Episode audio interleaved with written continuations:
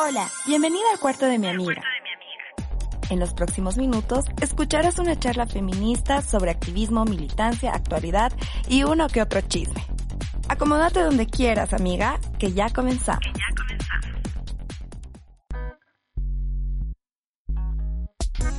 Bienvenidas, bienvenidos, bienvenides a todas quienes nos están acompañando una vez más en otra entrega del cuarto de mi amiga. Estamos muy felices porque, bueno, eh, a pesar de que seguimos en una cuarentena súper agotadora, pues eh, tenemos este espacio semanal para desestresarnos un poquito, charlar, divertirnos. Y bueno, como cada semana les traemos a una nueva invitada con la que vamos a estar conversando y vamos a estar conociendo también su cuarto, pero vamos a saludar primero a la Mayita y a la Fabi. Chicas, ¿cómo están en esta nueva semana de cuarentena? Hola, querida Zule, ¿cómo estás? ¿Cómo están todos los que nos escuchan? Mi nombre es Maíta y estoy muy contenta de presentar este nuevo episodio del cuarto de mi amiga. Fabi, ¿cómo estás?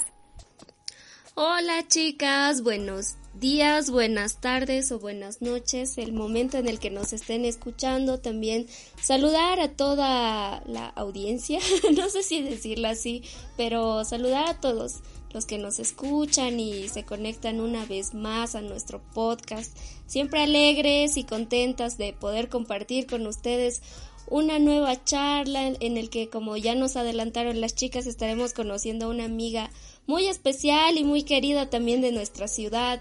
Eh, ¿Qué más nos puedes decir sobre nuestra invitada Zule? Creo que ya la presentamos o, o qué. Claro que sí, chicas. Estamos en esta nueva entrega junto a Carla Alina Amurrio Martínez.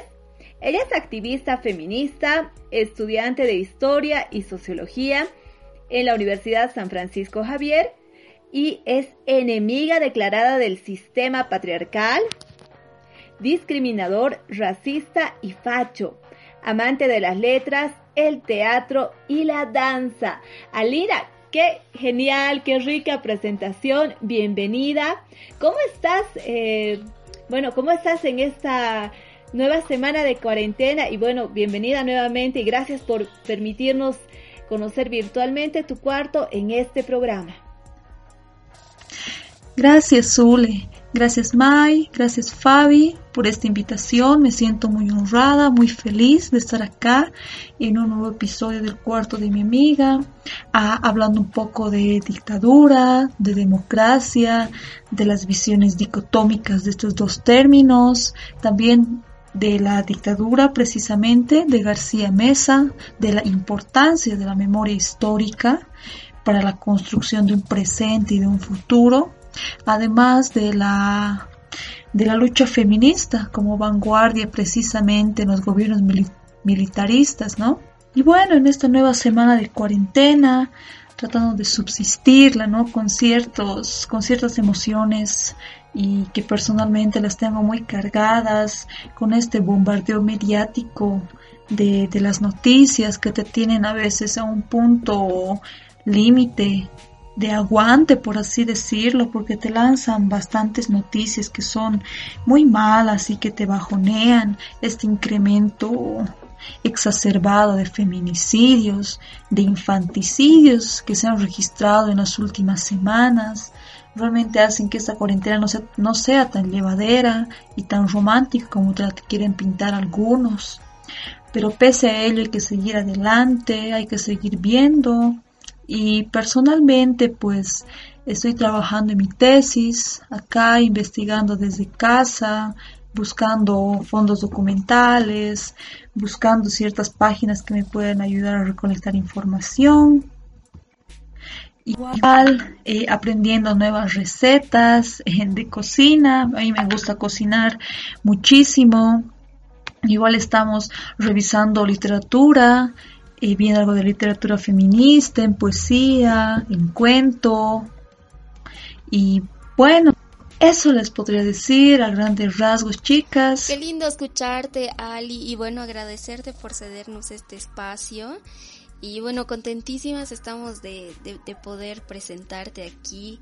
La presentación que nos dijo la, la Zule es magnífica y es bien lindo también y muy valioso para nosotras el entrevistar a chicas que son tan jóvenes pero que están bien situadas, bien firmes en lo que es este contexto que nos está tocando vivir de sistema mundo y que aparte también tienen una capacidad de interpretar tan bien todo lo que sucede como, como es tu caso y más adelante también vas a ir conversando con nosotras y dándonos muchas luces acerca de, de cosas y momentos históricos que son importantes recordarlos. Y bueno, sin más que decir, para presentarte, Ali. Queremos también conocerte, eh, queremos que nos invites a pasar a tu cuarto simbólicamente, que nos digas cuáles son los cachivaches que nos vas a presentar. Una característica de todas, creo que casi todas las invitadas que, que nos han estado acompañando es que son cachivacheras declaradas, ¿no? Em, nos causa mucha curiosidad saber qué es lo que nos vas a mostrar el día de hoy, Ali. Tienes la palabra, contanos. Y bueno, también creo que es mi caso, soy una cachivachera declarada y conociendo mi cuarto, se podría decir que uno de los rasgos que más me gusta de él es mi estante de libros, es mi librero, es como mi pequeño mundo, un mundo donde me gusta ir, explorar y conocer eh, nuevas geografías, nuevas cosas, ¿no? Encontrarte con realidades que a veces no las conoces, pero que leyendo un libro te llevan a ellas, las, las comprendes, te sientes dentro. Y pues me gusta que este pequeño mundo siempre esté frente a mi cama. Eh, para ser lo primero que, que veo al despertar y lo último que veo antes de dormir. Y bueno, dentro de ese librero tengo dos cachivaches que realmente les tengo mucho precio y uno de ellos es eh, el libro Si me permiten hablar, el testimonio de una mujer de las minas de Bolivia, Mitila Chungara, escrito por Moema Visser. Y, bueno, creo que este libro ha sido el mayor acercamiento que he tenido a la lucha feminista ya cuando, cuando tenía 15 años, cuando lo leí por primera vez y siempre tuve mucho interés en, en este libro porque mis papás, mi mamá y mi papá son de los centros mineros de allá en Potosí y bueno, constantemente nos contaban a, mis hermanos y a mí estas historias de la mina, de la realidad minera. Ellos conocieron a Domitila y, y siempre me ha causado un grado de excitación escucharlos hablar de ella, de inspiración, porque era una mujer que tenía que salir a vender salteñas durante la mañana para poder mantener a su familia y en las tardes tenía que volver al comité y seguir luchando contra aquel sistema, contra aquel Estado, contra aquella presidencia militar que la oprimía y que oprimía a muchas mujeres y a muchos hombres durante aquellas épocas. Y bueno, este libro realmente, realmente es mi tesoro. Cuando estoy triste, decaída, recurro a él para levantarme los ánimos. Y bueno, el segundo libro que tengo es de Malena Martinique, que es una activista feminista argentina, poeta eh, y cuentista. Este libro que se llama Amor a la Rabia es una colección de poemas y que bueno, te retratan desde cómo te sentiste la primera vez que te vino la regla, hasta cómo te sentiste la primera vez que te rompieron el corazón. Y rescata la autora estas cosas cotidianas que a veces parecen insignificantes, pero que en realidad son bastante significativas para la construcción de una misma. Y bueno, los últimos cachivaches que tengo es un par de hierbitas, bueno, son un par de hierbitas y una florecita que vinieron desde Guayaramerín, que fueron obsequiados por una mujer que yo considero es la mujer más fuerte, más valiente y más corajuda que conocí hasta el momento. Realmente su historia de vida fue una inspiración para mí. Una mujer que a pesar del, del difícil contexto que tiene que vivir allá en Beni, de las responsabilidades que ha tenido que asumir desde muy pequeña.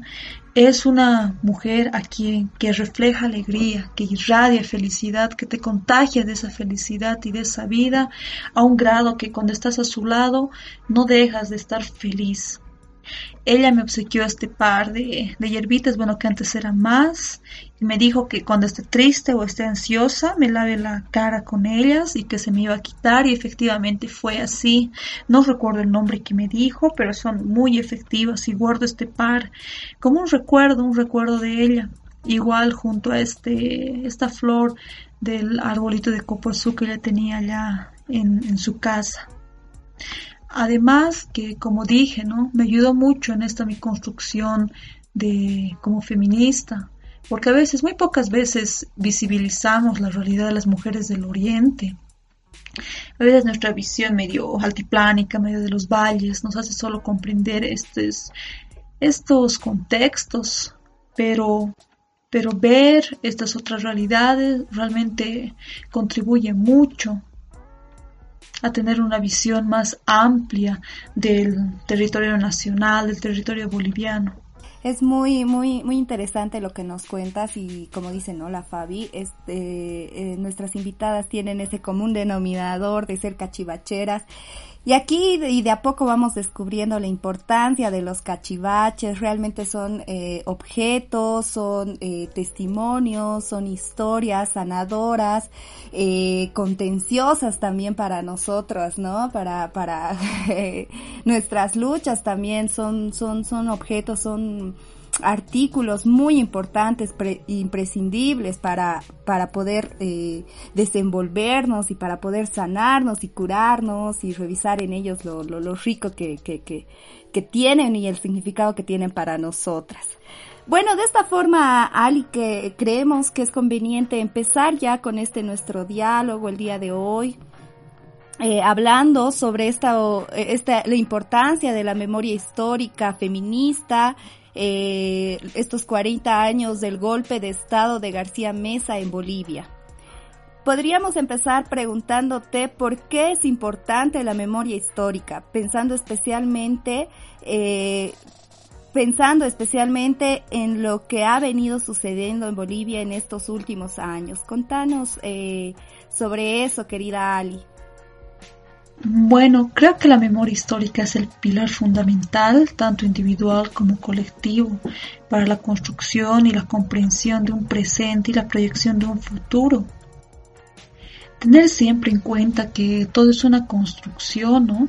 Y hay una frase que manejo mucho y le hice muy personal, que se puede prescindir de todo menos de memoria a ser siempre críticos, críticas con este discurso que nos lanzan algunas personas como ametralladoras, a no hacernos vender eh, ni dioses, ni santos, ni salvadores, ¿no? Para eso es importante la memoria histórica, para no creer en estas cosas, como se dice y como dice un dicho, no a no hacernos vender gato por liebre, a no hacernos, a que esas personas no nos hagan creer cosas que ya han pasado y que las vamos a repetir como lo estamos repitiendo en este momento de la historia boliviana. Allí destaco la, la importancia de la memoria histórica. Allí en reconocernos a nosotros mismos, leer nuestra historia para mirar, mirarnos al espejo y saber quiénes somos en realidad, de dónde venimos, cómo todo un conjunto de cosas nos ha construido. Y además considerar que la memoria histórica está eh, construida, ¿no? Es base, es elemento de una construcción por varias cosas, como decía y que lamentablemente en la actualidad escucho mucho ese discurso repetitivo de los 14 años del anterior gobierno y que todos los días te hablan de 14 años como si la historia boliviana solamente estuviera marcada por 14 años y que no haya existido nada más atrás de eso. Y me molesta bastante, Maita, cuando agarran y todos los días sacan una propaganda nueva, saca una propaganda nueva el actual gobierno eh, lanzándote una campaña política de frente, de frente y es bastante detestable y hasta vomitivo. Y lo digo porque igual todos los días se andan quejando de que no hay recursos, pero no, incluso hoy por decreto directo se ha, se se ha subido de cargo a los militares. Y, y después te preguntas, y ya dices que no hay recursos, pero ¿por qué subes de cargo y les pagas más en plena, en plena crisis sanitaria? Porque que yo sepa, no, no hay guerra, no estamos en alerta de guerra. Perdón, perdón por esta opinión, pero sinceramente creo que las Fuerzas Armadas es una institución en ocasiones inútil. Además de ser la máxima institución castrante, en cuanto a un machismo intrínsecamente ligado a la formación patriótica y al servicio de la patria y a esta figura varonil y viril que debes tener, ¿no? Al empuñar un fusil, al decirte que ya estás listo para la guerra. Entonces es bastante triste y lamentable. Y pues esta memoria histórica, recordar, sirve para eso, para que no creas que Bolivia se ha fundado hace 14 años o hace 15 o hace 20. Qué importante lo que dice Salina. Además que me encanta esa, esa posibilidad y esa potencia de memoria histórica que vos tienes en tu familia. Eh, lo que nos cuentas que tu mamá y tu papá vienen de, de esa vivencia de los centros mineros, que la han conocido a la Domitila Chungara, por ejemplo, y esa es una memoria histórica así hermosa, bellísima y con mucha fuerza eh, que, que vos puedes tener la posibilidad de, bueno, haberte formado con eso desde la familia, pero hay mucha gente que no ha tenido tal vez esa posibilidad y ahora viene eh, a despertar, digamos, este, eh, recién con algunas eh, con algunos conceptos con algunas visiones eh, que lamentablemente no se llegan a tener ni en el colegio ni en la universidad de lo que ha sido la historia de nuestro país. Y qué importante es la memoria histórica para no olvidar quiénes somos de dónde venimos y hacia dónde queremos ir como país, como sociedad, eh, especialmente en un contexto tan complicado cuando, bueno, como tú misma has dicho, hemos vivido dos masacres el año pasado, la de eh, Sacaba y la de Sencata y parecería que a nadie le importa. Eh, y no y no tenemos estábamos estamos saliendo nomás de, de junio donde hemos recordado una vez más la masacre de San Juan, que ha sido precisamente en la época de las dictaduras. Y bueno, estamos para ir a, recordar los 40 años del golpe de Estado de García Mesa. Qué importantes tus palabras, Salina. Y bueno, vamos a, vamos a dar pie para seguir en este diálogo. Ali, y justo hablando de, de la memoria histórica y para ir desarrollando más o menos este tema, quisiera que también nos expliques, por favor, qué diferencia real existe entre la dictadura y la democracia, remitiéndonos obviamente a las dictaduras militares que hubieron en América Latina y también en nuestro país. Bueno, esta dicotomía entre democracia y dictadura ha estado muy viento en popa desde las pasadas elecciones del mes de octubre, del 20 de octubre del pasado año, ¿no? Precisamente por las manifestaciones, entre comillas, democráticas que han surgido a partir de, igual, abro comillas, un supuesto fraude. Y bueno, es interesante porque esos términos han estado, como digo, viento en popa, pero antes eh, ni siquiera se los había querido tocar, ¿no? En anteriores años, la cuestión de la dictadura, de la época militar era pues un tema ajeno incluso para los estudiantes de colegio, para los estudiantes universitarios y se ha comprobado totalmente cuando han salido medios de comunicación a hablar eh, de estos temas y preguntarles qué es dictadura y qué es democracia para ellos y, y, hemos podido evidenciar y ver en la tele y en las radios que, que no había mayor justificativo que el de Evo Morales debe salir porque es un dictador y que no queremos que Bolivia sea como Cuba y como Venezuela. Y ese era el mayor argumento, hasta ahí llegaban. Y bueno, considero que las conceptualizaciones y teorizaciones de esos dos términos son bastante abstractas. sinceramente, porque para algunos eh, se ha recurrido y creo que el camino más fácil ha sido hasta ahora yo lo que percibo recurrir a una interpretación personal de estos términos según la conveniencia. Y ahí ha sido donde se ha conformado todo un embrollo, pues un embrollo de perspectivas personales en torno a estos términos.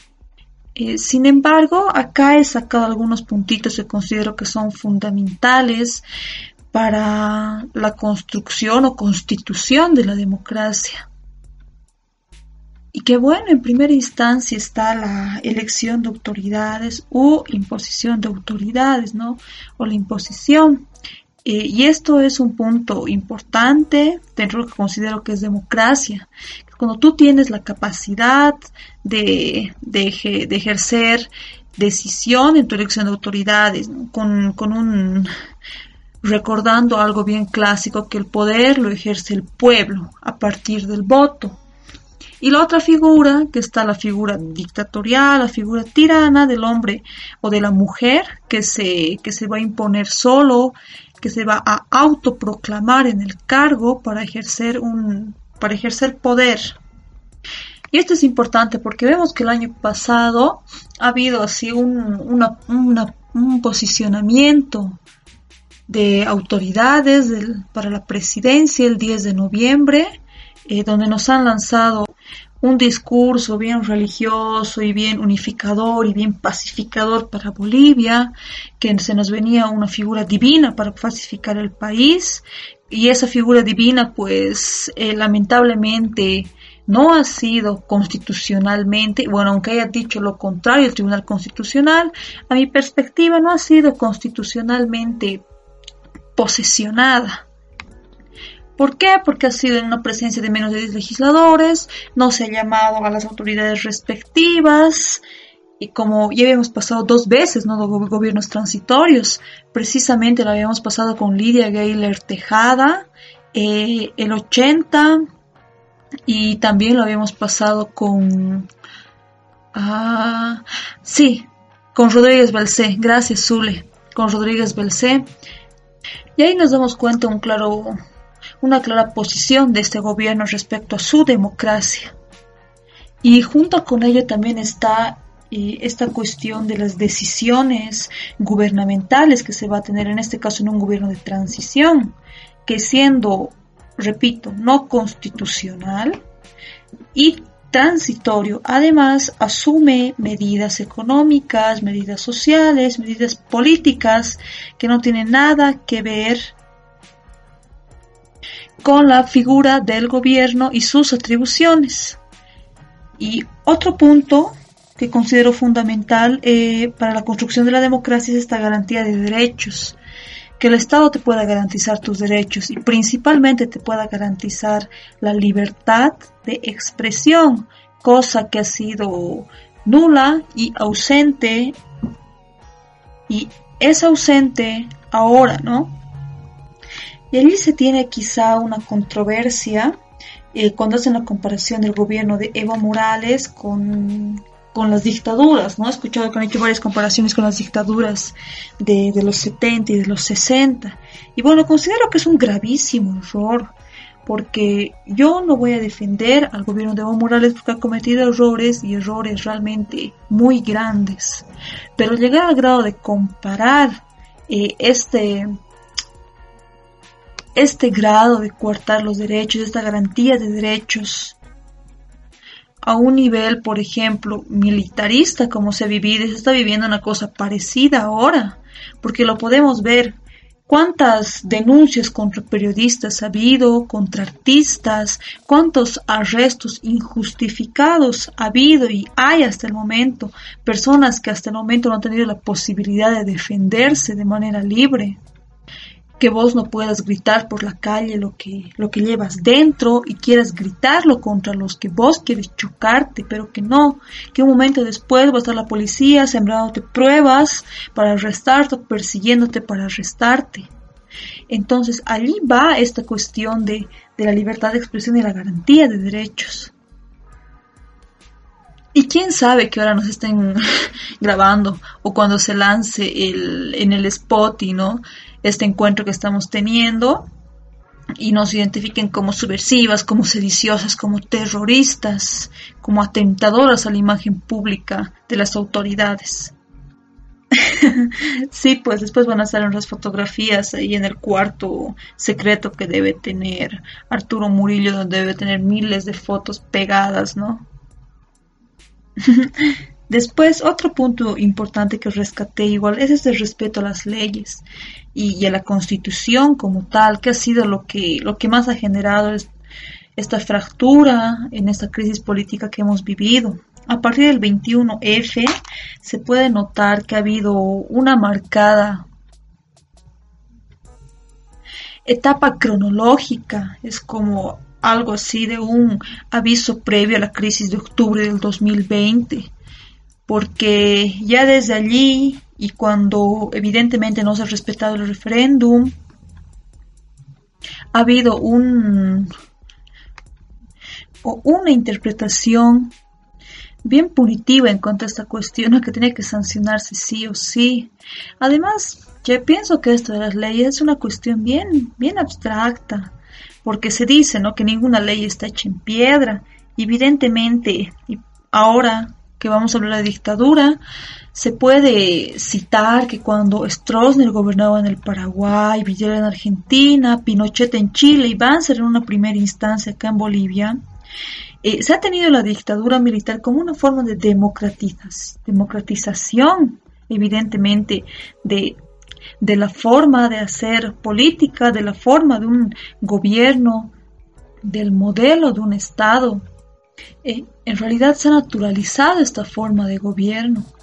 Y por ello pienso que las leyes son cambiantes. Incluso podemos ver que cuando el 74 se ha constituido el Código Banzer, que hasta la actualidad hemos visto igual a intelectuales muy renombrados que al momento de redactar y hablar sobre estos términos han sido pues capísimos, pero en estos tiempos y en esos momentos de crisis eh, ni siquiera se han asomado para poder dar una, una viabilidad a la solución, para poder dar soluciones.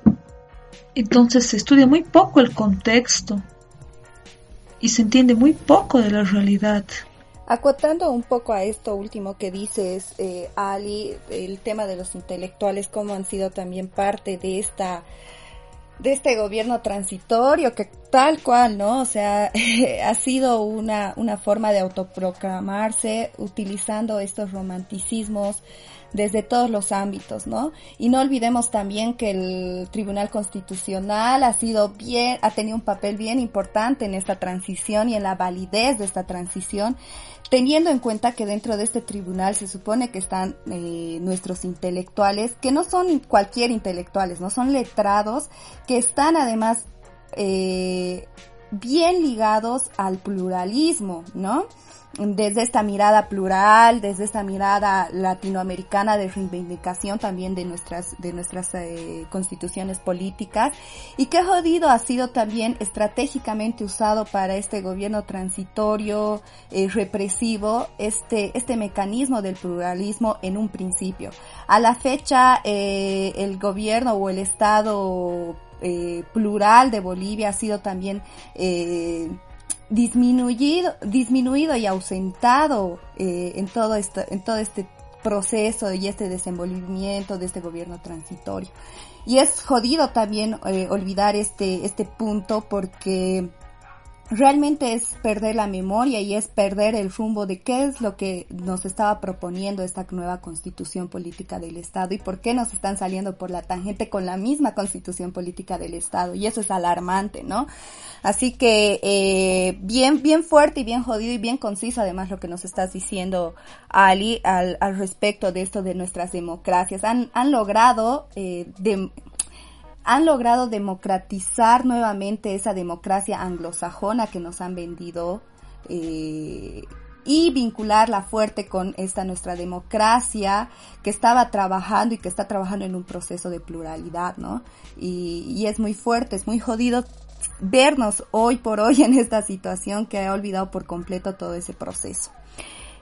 Continuando, querida Ali, ya con, con la siguiente pregunta. Eh, estábamos hablando ya hace rato acerca de lo que había pasado este junio. Eh, eh, eh perdón, eh, eh, con la masacre de, de, de, San Juan. Pero ya vamos a ir hablando acerca de otro hecho histórico, ¿no? El 17 de julio de este año recordamos los 40 años del golpe de Estado de García Mesa. Contanos, ¿qué sucedió en Bolivia? ¿Qué sucedió en nuestro país? Lamentablemente 40 años del golpe de Estado de Luis García Mesa. Y ha sido un golpe tan fuerte para la democracia boliviana que pensaba que iba a restablecerse en ese entonces con las elecciones de 1978, eh, elecciones en las que se ha comprobado un fraude, eh, pero un fraude fundamentado y con pruebas que incluso han sido publicadas en los periódicos de entonces, ¿no? Un fraude que realmente se ha comprobado con datos y no como ahora que nos van a pintar un fraude y cuyos datos no, no se deberán a la luz hasta el momento.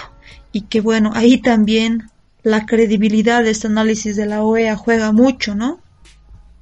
Igual no debemos olvidar que esta consigna de, elecciones que esta obtención de la convocatoria de elecciones en el 78 se consigue por la fuerza de cinco mujeres valerosas, mujeres mineras, que en, que en primera instancia algunos se hicieron la burla de ellas, ¿no? Diciendo que no conseguirían que un dictador renuncie porque políticos de alto nivel no lo han conseguido, entonces ellas menos, pero no. Al final vimos que estas cinco voces, entre ellas Domitila Chungara, eh, se han ido sumando más y se han convertido en una misma voz, es solo una voz boliviana que pedía que el dictador renuncie. Entonces, pasado este derrocamiento y la convocación, la convocatoria de elecciones y la comprobación del fraude, se pasa una sucesión de golpes, ¿no? De golpes militares que han seguido, entre ellos y quizá el más recordado por su crueldad sea el de Natush Bush, que ha sido en el año 80 y cuyo golpe militar ha sido el que más vidas ha cobrado hasta el momento, según datos estadísticos, que también solo son supuestos, ¿no? Porque se tienen datos de desaparecidos en otras dictaduras que hasta el momento ni se han podido cuantificar. Y tras el paso de esos gobiernos, que han sido nueve gobiernos en dos años, hablamos del 79, del 80 y parte del 81, con este golpe eh, de Luis García Mesa, que va a alargarse hasta el 81, ¿no? Entonces, la vez que designan a Lidia Gayler Tejada como presidenta transitoria, además de convertirse en la primera mujer gobernante de la era republicana en Bolivia, eh, ha asumido, como ya decía, esta presidencia transitoria, pero transitoria en todos sus términos, ¿no? Con la única con el único mandato de llamar a elecciones. Y en opinión personal lo, lo ha hecho así. Lo ha hecho así, no se ha tomado atribuciones que perdón que me salga un poquito de la, de la línea y que me esté desviando por la tangente, pero este año he visto que se ha comparado mucho a, a Janine Áñez con Lidia Gayler llamándola la salvadora, llamándola la, la madre de los bolivianos que nos va a devolver a la institucionalidad y democracia, y que a cambio de ello nos ha regalado de una forma nefasta, tan triste a Bolivia, dos masacres, la de Sacaba y la de Sencata, de una manera tan cruel y, al mismo tiempo tan cínica, ¿no? Que, el, que al día siguiente las masacres aparece sonriendo, diciéndonos que ella es la madre y la protectora de Bolivia. Bueno, entonces ya, ya volviéndome a entrar a la línea de lo que estábamos hablando, es así que designan, designan a Lidia Gayler como presidenta interina, y ella se ocupa del mandato y ya en ocasiones ya a partir de, inicios del mes de marzo del año 80 le llegan sugerencias, ¿no? incluso de parte de las Fuerzas Armadas, eh, amenazas constantes a su familia, a la familia de sus ministros, pidiéndole de una forma bien discreta que ceda su cargo, que renuncie a su cargo. Y es bastante comparativo con lo que ha sucedido el año pasado, ¿no? Y es que hablar de Fuerzas Armadas no es hablar solamente de una sugerencia como si te diera tu amigo tu amiga, ¿no? Cuando tú recibes una sugerencia de las Fuerzas Armadas, sabes que algo va a pasar. Y pasó. Y bueno, llega el 17 de julio, eh, cuando la presidenta con estas constantes amenazas llama a una sesión de gabinete, se reúnen, pero en plena sesión irrumpe el alto mando militar, eh, la sacan a la presidenta por la fuerza, la suben a un tanque, golpean a los ministros, algunos los encarcelan y los tienen días aislados en quién sabe dónde, y la llevan a la casa presidencial a, punta de pistola a decirle señora, o usted renuncia y cede el cargo o la matamos. Entonces de esta manera se constituye una vez más un gobierno tirano, un gobierno déspota, que, solo va a buscar intereses personales y ajenos extranjeros. Es eh, en este golpe que, como ya en anteriores, salen como vanguardia de lucha, principalmente el sector minero, fabril y universitario.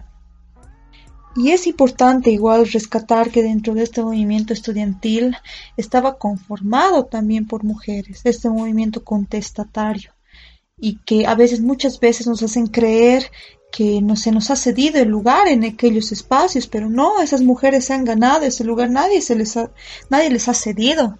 Ellas han luchado por tener un espacio de lucha, también por sus ideales, por lo que ellas creían para construir un mundo mejor, un mundo más justo. Eh, pero me refiero más sanguinario a este gobierno de García Mesa precisamente por esa articulación, por ese estudio, por esa realización de estrategias tan macabras para acabar con vidas. Aquel adoctrinamiento que han tenido de la Escuela de las Américas y bueno, con el principal objetivo de eliminar a dirigentes, a los dirigentes más reconocidos de la izquierda boliviana, entre ellos podemos citar a Marcelo Quiroga Santa Cruz y también la muerte de Luis Espinal. Y es importante para eso rescatar esta memoria histórica y cuyas luchas con victorias y con derrotas han constituido la fortaleza de convicción y de coraje de esa nueva generación que debía asumir el rol histórico que le tocaba en el momento y debían posesionarse, perdón, debían posicionarse. En qué lado eh, debían estar, si donde los opresores o donde los oprimidos, porque porque no hay más lados, o estás con un lado o estás con el otro. Considero que la tibieza es un mal, es el peor de los males. Ser tibio realmente, chicas, creo que es bastante injustificable en épocas donde tú debes tomar una postura, como han sido igual estos, este último año. Todas las fracturas que hemos vivido nos llevan ahora, nos traen ahora, nos hacen comprender nuestra realidad. Y un claro ejemplo de recordar ciertos hechos y comprender la actualidad. Eh, yo siempre utilizo el ejemplo de Santa Cruz, ¿no? Mm, por ejemplo, cuando se habla de Santa Cruz y de su super desarrollo y, y por qué Santa Cruz está constituido por tan grandes logias, por tan grandes grupos de élite, eh, nos remonta precisamente a los gobiernos de Banzer y de García Mesa. Y bueno, nadie nos va a venir a decir que Santa Cruz no ha tenido ese desarrollo exacerbado, primero, por el narcotráfico y segundo, por la relocalización minera y por la migración que se ha tenido a partir de esa relocalización y la crisis del 85. Entonces, al hablar de narcotráfico y del narcoestado, que algunas personas creen que se ha creado con Evo Morales, ¿no? Lo del narcoestado. Y, y es mentira, pues había ferias libres de cocaína en el Chapare ya durante la época de Banzer y más aún durante la época de García Mesa. García Mesa también es caracterizado dentro de algunos estudios historiográficos como la dictadura del narcotráfico. Qué importante, además, Ali, en, torno a lo que tú nos dices, eh, que resuena con más fuerza frases como ni olvido ni perdón, justicia, que bueno, se han ido forjando desde esa lucha de las familias por encontrar a sus desaparecidos, a sus desaparecidas. Eh, y también me gustaría puntualizar que en torno a todo lo que tú nos has eh, venido a actualizar en la memoria histórica nacional, eh, se ha tratado siempre de la opresión de quienes menos tienen y es básico para poder identificar eh, las situaciones de, injusticia que se han ido llevando a cabo en ese tiempo. Los más ricos se hacían más ricos a costa de todo, de esos golpes de Estado, de los gobiernos militares, del narcotráfico que iba enriqueciendo solamente a las mismas familias, a los mismos entornos y los más pobres, los campesinos, las campesinas, los trabajadores, eh, las obreras, eh, eh, mineros, mineras, universitarios, universitarias, pues eran la población más duramente golpeada por estas economías desiguales. Y me parece básico eso para que identifiquemos de qué lado estamos y que podamos permitirnos leer desde ahí también eh, hechos que se van dando actualmente eh, con el gobierno de transición de Yanine Áñez y demás cosas, y lo que ha ocurrido también con, con toda esta construcción de discurso, donde se ha usurpado la palabra democracia, por ejemplo, por parte de, de este grupo que se ha autodenominado los pititas, por ejemplo, ¿no ven? Entonces, que es gente eh, que a mí me encanta, por ejemplo, eh, los videos que, le, que, que, saca en su canal la, la, Pitita Lover, que si algún rato nos escucha, le mandamos un saludo, que es así una genia, eh, cómo, eh, cómo ella va visibilizando este, este grupo social de gente que tiene muchos privilegios económicos, ¿no? Eh, que intenta un poquito usurpar eso de estamos defendiendo la democracia, pero en realidad quienes han defendido la democracia son las personas que han estado precisamente en esta situación de desventaja económica y social, intentando sobrevivir, defendiendo la vida y no defendiendo sus privilegios. Entonces, eso, Ali, me parece muy importante de todo lo que nos estás señalando. Y bueno, quería invitarte también a que nos puedas eh, ayudar, ya cerrando un tanto este diálogo, a pensar cuál es la importancia de toda esta memoria histórica para seguir construyendo. Bueno, sí, lo que acabas de decir es fundamental esa distinción entre los que menos tienen y los que más tienen. Y es una situación que a mí en las protestas del año pasado, en esas protestas pititas, eh, cuando se creían dueños de la calle, a mí muchísimas veces me han gritado que eran dueños de la calle, que yo no podía pasar por ahí porque estaban bloqueando. Entonces en esas protestas se ha podido notar una clara diferenciación eh, racial, étnica, incluso de autoidentificación, ¿no? Porque a partir de ese estudio de la etnicidad podemos comprender que no siempre se va a hablar de una etnicidad representativa a partir de cómo te ves. Entonces yo encontraba en esta denominada, entre comillas, lucha, a mucha gente conocida, amigos míos, que igual en condición eh, de clase trabajadora, en condición de una clase media baja, estaban bloqueando y yo les preguntaba, y che, ¿por qué estás bloqueando? Le digo, ¿qué, qué ha pasado? Pero, y yo conociéndolos y las respuestas que, que más tenía, las respuestas que, que más he recibido han sido que no, que yo bloqueo porque quiero que mi país no sea como Cuba ni como Venezuela y quiero que ese narcodictador, que ese indio se vaya.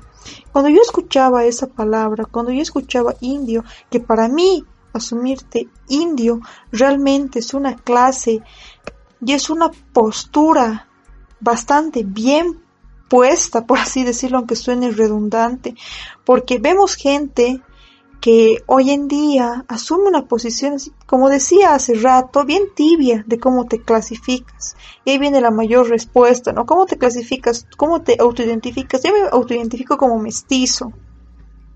O en otras ocasiones escuchaba así un grado extremo de desinformación y de, y de vivencia en un mundo paralelo de algunas personas que se, que se autoidentificaban como criollos era de, ah, ¿qué? Bueno, entonces yo agarraba a estos amigos míos y les decía, ya, pero mírate vos, mírame a mí, mira, nos miraremos de dónde venimos. O es que me vas a salir vos igual con el discurso que tiene rasgos nórdicos como la Janine. Entonces, con todo ello, comprender y, y realmente llegar hacia una reflexión bastante amplia y profunda de qué, a qué grado se ha llegado a denigrar a la democracia ahora, de poder hablar de una construcción y de una lucha democrática del 21F y del 20 de octubre y del 10 de noviembre, con una renuncia que ha sido forzada. Entonces, ¿A dónde vamos a llegar si, si los jóvenes de ahora están pensando que a partir de esta construcción de meses está hecha la historia boliviana? Y me da mucha bronca realmente que se considere todo esto como una lucha democrática cuando no tenga un carajo de idea de la gente que ha muerto, que ha sacrificado sus ideales, que ha sacrificado su vida, que ha sacrificado lo más sagrado que tenían para conseguir democracia, para que puedan tener derecho al agua, para que puedan tener derecho a la luz, para que puedan tener derecho al gas, para que puedan tener derecho al voto, para que puedan tener derecho a la educación sin que los maestros paren constantemente ni que las universidades cierren, por tener aquel derecho de transitar las calles libremente, sin que te consideren un rojo anarquista, sin que te consideren un peligro para la paz del Estado por todas aquellas mujeres y hombres que han sacrificado su vida.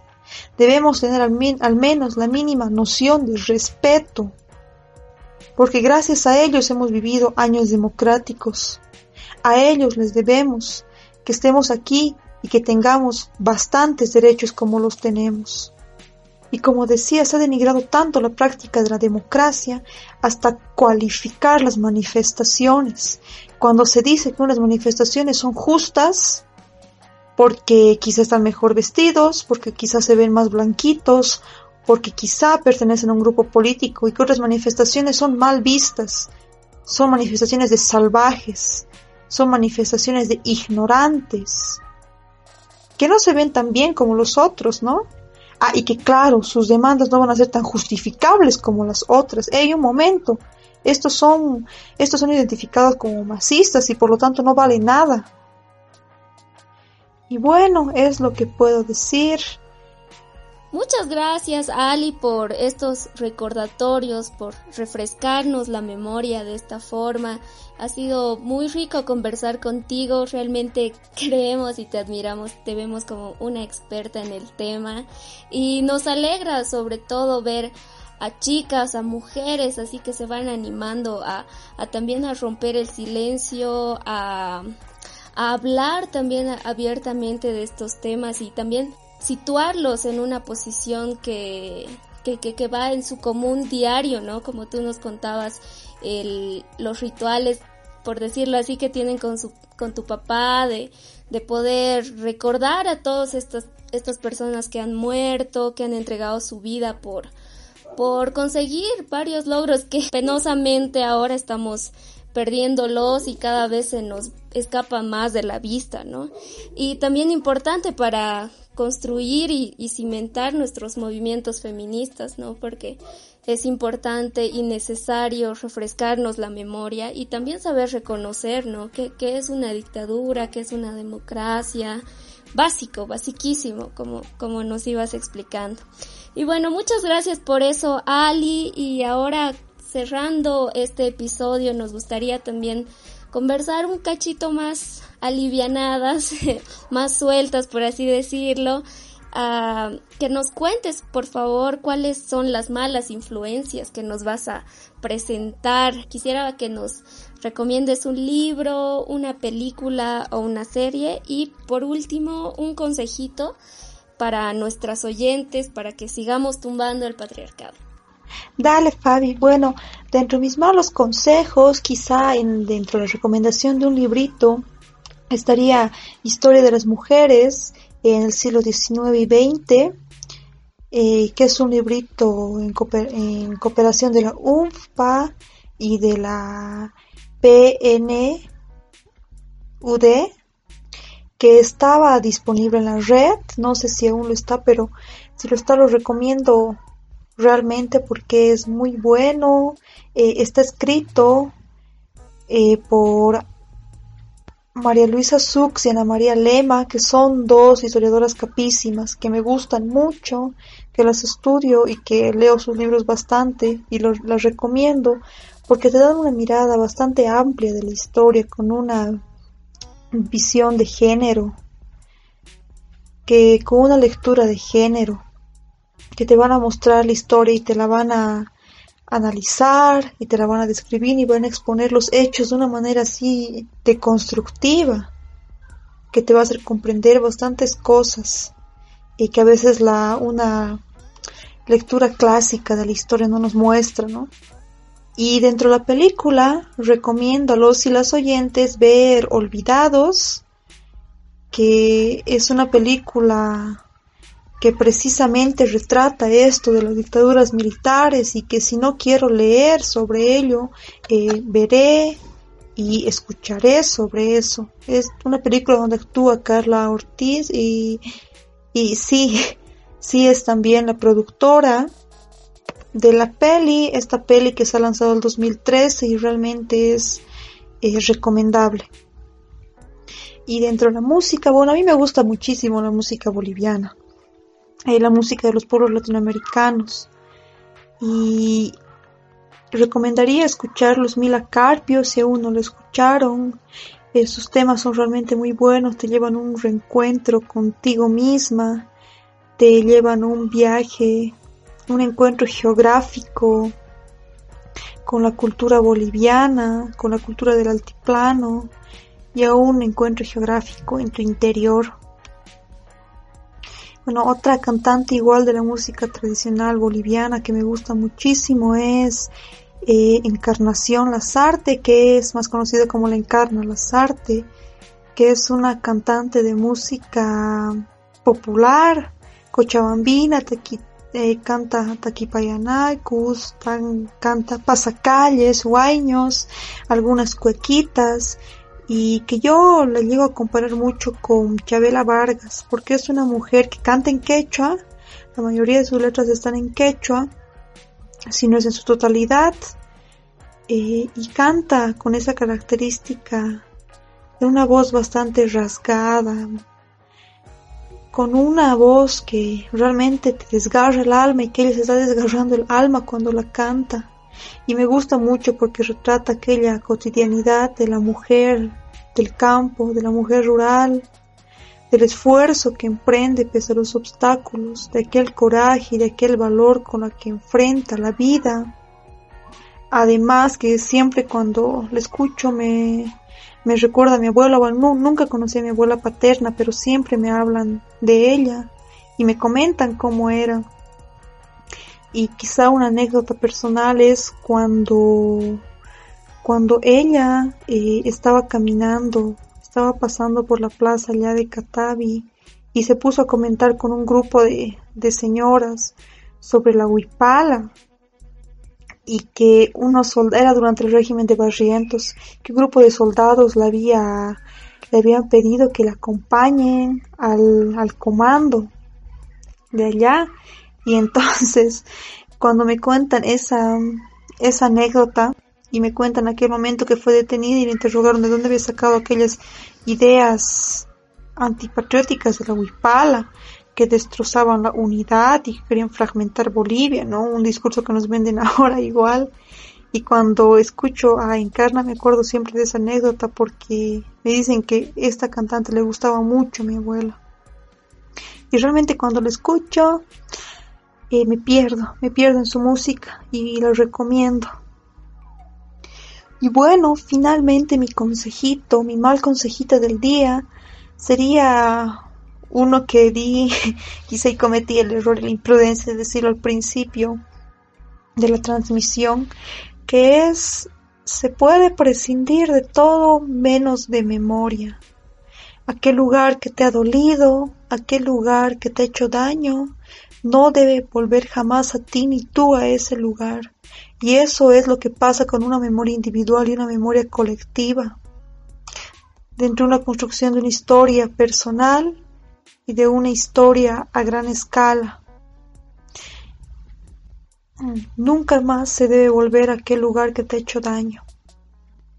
Entonces, pues, dentro, dentro de este nuestro activismo, eh, queda articular lazos de entendimiento, lazos fuertes de unión y de hermandad como lo estamos haciendo para luchar contra las injusticias, para luchar contra este sistema que va a caer porque va a caer, este sistema patriarcal. Y pues que no, ya no van a tener ni un minuto de silencio de nuestra parte, que nos van a escuchar siempre gritar, gritar todos estos males de sociedades injustas y que vamos a incomodar al patriarcado y al machismo y a todas sus expresiones. Vamos a incomodarlos desde su zona de confort. Vamos a sacarlos por donde más les duele. Aquellos machitos clasistas y discriminadores que son lo peor que puede existir. Qué lindo Ali, gracias por esos consejos tan importantes, tan potentes. Además tienen una fuerza maravillosa y además que tu consejo tiene esa, esa marca personal maravillosa que creo que la vamos a, es urgente trascenderlo, ¿no? Eh, bueno, creo que ya hemos llegado al final, chicas. Ha sido, creo, un momento muy enriquecedor. Nos hemos nutrido bastante de historia. Hemos recordado algo que urgente necesitamos recordar para seguir. Así que gracias Ali, tienes la palabra para despedirte. Y bueno, eh, realmente mando un abrazo, un fuerte abrazo a la distancia a todos las y los oyentes, a ustedes chicas les mando un abrazo, realmente muy rico el espacio que crean ustedes. Gracias por la invitación nuevamente y vuelvo a recordar, ni un minuto de silencio más, toda una vida de lucha. Muchas gracias a ti, Ali, por cedernos este tiempo y tus conocimientos que han sido tan valiosos e importantes para nosotras. Muchas gracias a los que también nos han escuchado y llegaron hasta este punto del episodio. Será hasta el siguiente en el que estaremos conversando con otra amiga en su cuarto acerca de otro tema que también nos va a hacer eso, ¿no? Movernos y empujarnos hacia seguir. Gracias chicas, gracias Ali y bueno, les esperamos en una siguiente entrega de El cuarto de mi amiga.